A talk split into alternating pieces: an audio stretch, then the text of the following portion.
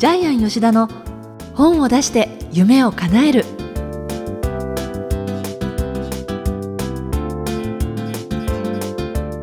小林まどかです。ジャイアン吉田の本を出して夢を叶える。ジャイアン今回もよろしくお願いいたします。はい、よろしくお願いします。ちょっとね久しぶりにジャイアンのあの、まあ、近況報告プライベートの方の近況報告伺いたいなと思いましてはい。最近何かこうこんなことしたっていう報告があれば伺いたいんですがえっと、うちの娘がですねええ、誕生日が1日違いなんですよ。ジャイアンと、はい、あいや違います。娘2人が。お二人とも、はい、そうです。それでですね、えあの、まあ、毎年1回その日に、まあ、会うんですけども、ええ今回はですね、富士サファリパークに行きたいって子供が リクエストがあってですね、えージャイアンがレンタカーでですね、はいえー連れて行きました。ちなみにはい娘さん、お二人とも今おいくつですか、上の娘は平成元年生まれなのあで、28ですね。ええはい。えー下の娘は4歳下なんで、で24ですね。一日違いお二人がそうです。そうです。はそうですか、はで、あの、富士サファリパークは結構なかなか面白かったんですけども、え私はあの、アフリカのケニア行ったことがあるんで、ええそういうことを言うと、娘二人がすごく嫌な顔するんで、お父さんアフリカでライオンとかね、キリンとかね、ゾウとかカバとかワニとかみんな見てきたんだ。すげえ嫌な顔されて、すごい嫌われる親なんですけど。嫌われるただですね、やっぱりね、めちゃくちゃやっぱりお金かかりますね。えー入場料、例えばあそっちの方ですか2700円とかですね。ええーそれから、淡島マリンパークですね。ええー昔、淡島ホテルに社員旅行行ったことがあるんで、またそこに行こうとか言ったら、やっぱそこも1人2000円ぐらいなんで、やっぱり家族旅行ってお金かかりますね。世の中のお父さんはじゃあ大変ですねだから本当、世の中のお父さんどんなにお金かけてるんだと思って、久々にちょっとびっくりしましたけど。そうですか、はい。あのじゃあいろんな動物もこう見て回ってジャイアンあの何かこう楽しい動物とかあ、あれ触れ合えるんでとってもいいですよね。ええ。あのまた別料金でねライオンに餌を与えたりとかなんかいろいろあるみたいなんですけども、ええ。まあ、なかなか楽しかったです。あの車の窓開けちゃいけないって 言われたんだけど、はい。本当あ窓開けたいなとか思いましたけどね。大変。時々ほらそういうことでね事故になったりあもただですねアフリカの場合はジープ乗ってるとチーターがジープのボンネットに乗ってくるんですよ。で囲いとか何もないから怖いですよ。観光客はパチパチ写真撮ってますけど、ええ。ジャイアン前だったんでいや食われたらやばいなとか思いながら。え囲いが？囲いないんです。ジープなんで。上フォローがないんですよ。え？でボンネットの上にチーター乗ってくるし途中でですね、ええ。えーサバンナでトイレ行きたい時ってはい。あのライオンってね30センチぐらいのブッシュがあると隠れられちゃうんで。いやー怖い怖いんですよ。で命がけ。そうなんですよ。トイレするの結構命がけなんですよ。ちょジープがぐるぐる回りながらちょっとブッシュのところでちょっとおしっこするんですけども、え結構ね本当のサファリは怖いですよ。日本だとお手洗いなんて安堵の場所ですけれど、ね。もう常にこう四方八方360度意識をもう向けながらはい。用を足さないとできないそうですよね。あのミネラル麦茶の某ね女優さんはねはいはい2回も食べら、ええ頭から食べられちゃいましたけどね。ね。えーじゃあそんな感じでちょっと家族の、まあ、家族サービスというような本当感じ久しぶりです。5ですけれど年ぶりぐらいで遊びました。はい。そうですか、じゃあ娘さんもなんかいい記念になりましたねねそれはね。はい、それでは、えージャイアン吉田の本を出して夢を叶える今回も最後までお楽しみください。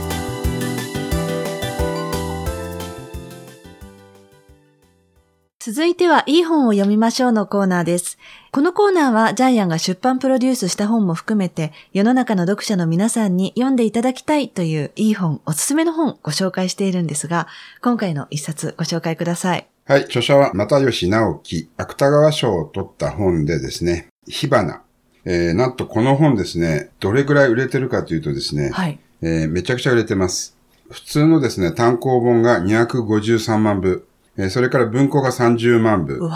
えー文庫出たばっかりですね。ええ。文春のですね、雑誌、文藝春秋ですね、雑誌で売った時のこの発行部数が異例の110万部、えー全部足すと393万部です。すごいですね。これからまた台湾とか世界各国で出ますので、ええ。400万部は超えると思いますけども、一冊ですよ。これはその、ここまで日本で人気のこの有名な作品になるっていうのは、ジャイアン実際読んでみて、どんなところがポイントだっていうふうに思われますか？えっ、とですね、これ、本はですね、芥川賞っていうのは純文学で、えー文章にもうダイヤモンドのようなきらめきがあるのが、え私、えー芥川賞の本の特徴と思ってたんですけどえも、はい。どちらかというと、これ直木賞の文章ですよね。最終小説の、あやっぱり読みやすくてエンターテインメント。はい。ですからちょっと、この本からちょっともしかしたら逆転したようなイメージがあありましたね。そうですか。はい。まとこさん、これどこが面白かったですか？あの、私これものすごく個人的な話ですけれど、はいはい学生時代、あの、吉祥寺に住んでたんですね。はい。だから、井の頭公園もよく行ってたし、はいだから、あの、階段をね、下っていくときに右手に伊勢屋があるとか、はいハーモニカ横丁を時々行くとか、はい。まさに私がもう青春真っ只中で、いっつも、うろうろしてた、あの、吉祥寺界隈とか、それから井の頭線も出てきますし、はい。その現場がありありと、リアルに感じて、街のその雑踏の音とか、空気の香りとか、匂いとかね。公園の匂いとかあと、夜の暗闇とか暗闇ね。そうそう。それから、影みたいな実際にね。井の頭公園っていろんな人たちが太鼓叩いてたりね、ええジャンベ叩いてたりとかっていう人たちがいるので、なんかね、これ小説、もちろん小説なんですけれど、その物語にこう自分があたかも本当に実際入ってるような感じの不思議な時間でしたね。ええ。多分本人もやっぱり自分の芸人の世界をベースに書いてると思うんですけども、ええ登場人物も全部あれですよね。彼の芸人の仲間たちが全部出てきますよね。で、やっぱり実在する人たちをモデルにしたりしてああの、るんですね。そうですね。実在する人をモデルにしたっていうふうに聞いてますけども、ええ主人公の徳永っていうのはえ本人、又吉ですよね。うんうん私はね、はい最初から神谷が花火大会でね、はい。人が聞かないようなステージではい。漫才をやってるっていう時に、あこれ一番最初のね。最初のシーンですねはい。一番最初の最初の冒頭に出てくるんですけど、え二人、あの、熱海の花火大会の時にね、漫才で呼ばれたんですけどえも、それぞれあの、神谷も徳永も別の、漫才コンビでね、呼ばれたんですけども、最初にあの、おじいちゃんおばあちゃんのなんか出し物みたいなやつがずれちゃって、うん自分たちが花火の真っ最中に漫才やるんで、誰も聞いてないんですよね。ええでね、その時に、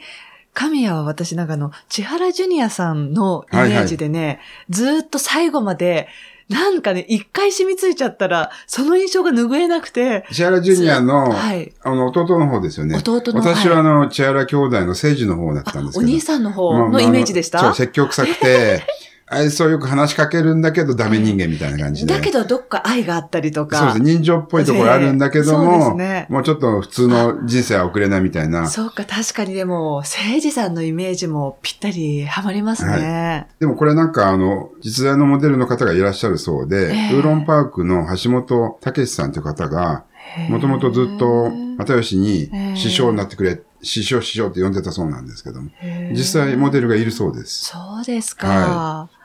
や、でも、ほんとこう、描写が生々しいし、はい。生きてるっていう感じでしたね。それぞれの場面が。そうですね。本当に芸人って生き方が異常にですね、あの、リアルに描かれてるんですけども、なんかあの、会話もそうですよね。うん本人大阪なんで大阪弁の会話で、うんそこら辺もまた、すごくリアリティがありますよね。え文章も読みやすいし、えはい。芸人の人たちの生き様というかね、うん心理描写もはいすごく、えー生き生きとしてますし、ええやっぱり自分の世界を書いたんで、え自分の体験とオーバーラップしてるんでしょうね。えそうですね。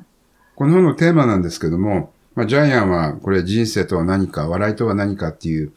結局まあ、又吉がずっと突き詰めているのがテーマになったんじゃないかなというふうに思います。ええはい。このですね、火花が出るきっかけなんですけども、文藝春秋の女性の編集者がですね、うん2011年にプライベートでえ文学フリマ、フリーマーケットですね。そこに行ってたまたま同じようにですね、訪れていた又吉と出会ってですね、はい。えー小説書いてもらえませんかって気軽に言ったのが、この本のベースになったそうなんですけども。ああ、そうですか。はい。で、そこであの、二つ、又吉が短編を書いたそうなんですけども、ええそれがめちゃくちゃ売れてですね、ええ雑誌文学界に載ったんですけども、文学界がですね、1933年に、えー創刊されて以来初めて大増刷っていう。へえー最初は7000部重版したんだけども、つかなくて、また、えー同じ週に2万3000部重版した。逆に言うと、文学界がどれだけ売れてなかったっていう、まあ小説がどれだけ売れてなかったっていうことなんですけども、はい。えーそれでまた、火花もだいぶブレイクしたんですけども、うん。ちなみにジャイアン、あの、この火花がですね、ブレイクする、えー、又吉が芥川賞を取る1ヶ月前に一緒にテレビに出てるんですけども、え年末特番のね、熊井博史さんの番組でですね、あの、ジャイアンが又吉の企画にダメ出しするという、あえーその番組に出てるんですけど、まさか、はい。その後1ヶ月後にこれが、あえー400万部売れる本になると思わなかったですね。ええ。ちなみに、はい。私、あの、ジャイアンに聞いてみたかったんですが、はい。今日、この又吉さんのね、はい。火花を取り上げるっていうふうに決めたきっかけはそもそも何だったんですか？きっかけはですね、やっぱり、あの、多分、あの、また、又吉さんとどっかでテレビか何か、あるいは公演とかで、どっかで必ず会うなと思ったんですけども、でさらにですね、彼が今、あの、テレビで、えー本の素晴らしさを伝える広告塔になっているので、はい、本当そうですね。はい。で、ジャイアンの生き方も、やっぱり本の素晴らしさを伝える広告塔になりたいので、うんえーやっぱり今後も又吉さんと一緒に仕事をしていきたい意味もあるので、この本の素晴らしさをですね、えーラジオを聞いている皆さんにお伝えしたいなと思ったのがきっかけです。そうですか。はい。ストーリーもですね、ちょっといろいろお伝えしたいなと思うんですけども、この本の私、面白さ、先ほどまどかさんが言ってましたけども、どこが面白かったかなんですけども、私、面白いか面白くないかわからないんですけど、やっぱり最後のオチの部分ですようね。んもうこれは言ってもいいと思うんですけども、主人公の徳永がえ師匠と尊敬する神谷がですね、最後、あれなんですよね、笑いを取るために自分のおっぱいを、え包協手術包協手術して F カップにしてきて面白いだろうって言ってくるんですよね。で、これがジャイアンは面白くなかったんですけども、うん面白かったですか？うん私も面白くはないです。でもね、え主人公がね、ちゃんとそこをフォローしてるじゃないですか。ええー一生懸命フォローしてますよえねー。神谷に対して、まあ、説教という形で中庸を取ってるというか。なので、あ、そうだよなって思いながら、もし、これがあの、包協手術して笑い取るでっていう感じで終わってたら、あの、もしかしたらば読んでいて、傷つく人も中にはいるかもしれないけれど、でもそうじゃないものを、ちゃんとその逆の立場をね、主人公が取られてたので、あ、そうだよなと思って、私はむしろ主人公側の立場でしたね、だから。えっと、面白いと思いました？率直に。率直に？胸をつけて、私はね、ちょっとね、怖くなりました。それを読み進めて、ええ。その事実が出てきたときに、えあの、面白いっていうのは全くなくえて、え。人のその弱さというか、土壇場になったときに、そういう形でしか描くことのできない選択をする人のことを思った時の怖さとか、そっちの方まで深読みしたんですよね。ええええ私はもう直接的にやっぱり、このオチでいいのかと思ったんですけど、ただ、えー何度もやっぱり読み返してみて、この方法が多分、これがあったから、芥川賞を取れたんだなと思って。ああ、そうですうん、か。このオチじゃないと芥川賞取れなかったんじゃないかと思って。で、芥川賞の審査員もそうなんですけども、自分の発想では絶対に書けない本が最近やっぱり芥川賞になってるんで、ええ審査員が絶対書けない本が受賞してるんですよ。だからこれが私はちょっと違和感すごく感じて、ええやっぱりその、え、こういうオチなのかっていうね、ちょっと気持ちの居心地の悪さっていうのもあったんですけども、でもこれしか、この本の芥川賞を取るえ方法ってなかったんじゃないかなっていうのがちょっと、そういうふうに思えてきたんですけど。そうですか。ええそうですよね。まさかここで終わるとは思わなかったですよね。うんうんそう、ショックでもありましたね、うんしかも。ショックでもあるしだって、今まで 散々ね、あの、私で言ったら、千原ジュニアさんみたいな、あの人を思い描いて、もう、ありありとねね生きて、本の中で時間を共にしていた人が、ええ最後そういう形になるっていうのはやっぱショックうんだった。このちょっと消化不良の気持ち悪さって何なんだろう。で、そこで終わってるからこそ、やっぱり芥川賞なのかなっていうのも思いましたね。ああ、そうですか。うん。じゃあ、ある意味、これまでの芥川賞とはまた違ったジャンルという感じなんですかね。うんちょっとね、私は違ってるように思いますけども、うんただあの、歴代の芥川賞の中で一番売れたんですよね。ええあの、村上龍の本よりも、それから、えー石原都知事、石原慎太郎の太陽の季節よりもですね、時代ですかね。時代だと思いますね。うんえーね逆にまあネット時代になったからこそ、この本は400万部売れたんだと思いますけどうもん。でも、本当に実際さっきおっしゃってたように、又吉さんがこうやって一冊の本を出された、芥川賞を取ったっていうことで、今まで本をそんなに読みたいと思っていなかった世代の方とかにも届いてるわけで、ここまで売れたわけじゃないですか。そうですよね。ギリギリ今の世代が読めるうん文章、エンターテインメントの文章になってるので、うんギリギリ芥川賞としても多分成り立ってるんじゃないかなという思いますけどね。そういう意味ではね、本をまた、書籍としての本も広がるきっかけにもなってますもんね。そうですね今の時代にね。今の若い人たちがこの本を読んだっていうのもすごいことですよね。うんで、最後にはこれ、又吉から芥川龍之介の手紙ってあるんですけど、はい。これがちょっと面白いんで、まあ一つだけ紹介しますけども、あの、道徳の時間にね、女性の先生が一人一人褒めたっていう話があるんですけども、涙ながらにね。ね、涙ながらにね、ええ。不登校の子供をね、えー自信つけるために一人一人褒めたんですけども、みんな他の子供は足が速いとか、水泳が得意ってか褒めてくれるんですけども、又吉だけ、えー電気を消すのが得意って言われて、彼は自分の強みはそこなのかって結構落ち込むんですよね。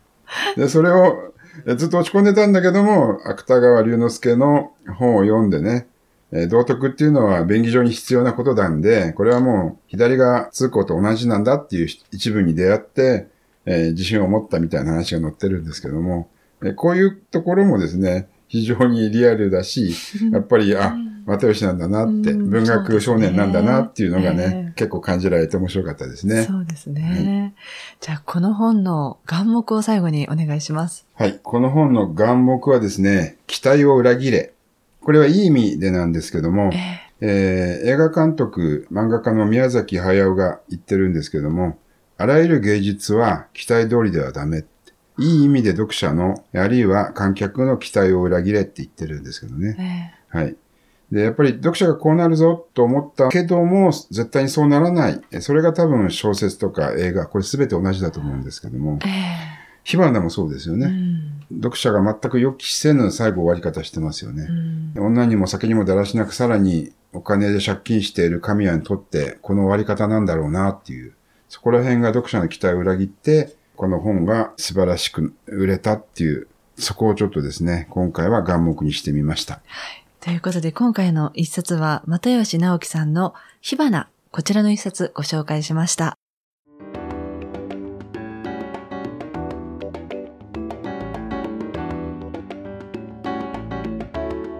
続いては本を出したい人の教科書のコーナーです。このコーナーは本を出すプロセスで出てくる問題を毎回1テーマ絞ってジャイアンが伝えてくださいます。今回のテーマ何でしょうか？はい。自分の専門分野でしか本は書けない。こちらです。あまさに先ほどの又吉さんの本も本当にご自身の専門であるその漫才とか自分が生きていた街をそのままリアルにっていうのもそうですけれどそねそれは小説にしても例えば自己啓発にしても経済書にしても何でもそうですけれどもやっぱり自分の専門でなければ書けないっていうことですよね。そうですね。私のところにですね、やっぱり昔は何百本もですね、えー本にしたい企画書が送られてきてたんですけども、はい。私がチェックするのはたった2つなんですけども、はい。それは実際に体験しているか、実際に最後まで書けるか、この2つでしか私は企画をジャッジしてなかったんですけども、ええ。この2つの基準からするとですね、ほぼ8割の本はもう企画の段階で捨てられてしまうんです。というと、体験してない話を書こうとしたり、ええ。要するにネットから持ってきたりとかね、はあえーあるいはもうすでに知られていることを寄せ集めて解説的に本を書いたりですね。はあでやっぱり最後まで書けるかどうかっていうのは、えーその方がですねやっぱり最低5年間同じ専門分野で、えーやってるかどうかっていうのを私判断しますのでそこで時間をかけてない方は本が書けないと判断します。はい。そうすると残るのが2 2割ぐらいなんですか？でちなみに、えーっと私は出版プロデューサーなので体験してるか最後まで書けるかの2つしか基準はないんですけども出版社の基準はまた違って、ええ出版社は著者は誰か読者は誰かっていうこの2つで見ます。それはある意味マーケティングなマーケティングです。ところですから著者がもう売れる本を書いてるかどうか、ええ読者がファンがいるかどうかってこの2つではあ本の出版をえー出すか出さないかをジャッジしてますね。そうですか、はじゃあその2点でもじゃあ今これからまさに本を出そうとか書きたいとか書いている方は自分の専門性で実際自分が本当に体験しているかどうかっていうところはまずチェックのポイントとして大事なところですよね。ね。漫画家の手塚治虫ですね。日本を代表する漫画家手塚治虫もやっぱり一番売れたのはアトムでもなく火の鳥でもなく結局ブラック・ジャックですね、はいはい。多分3億冊ぐらい売れてると思うんですけども。3億世冊界世界でね。はい。で手塚治虫はもともとやっぱお医者さんだったので、え医者のブラック・ジャックの世界ですね。非常にリアリティがありますよね。ね。ねだからやっぱり売れたんだと思いますし今でも売れてますけどもね、ああそうですね。ということで今回のテーマは専門分野でしか本は書けないということでお話しいただきました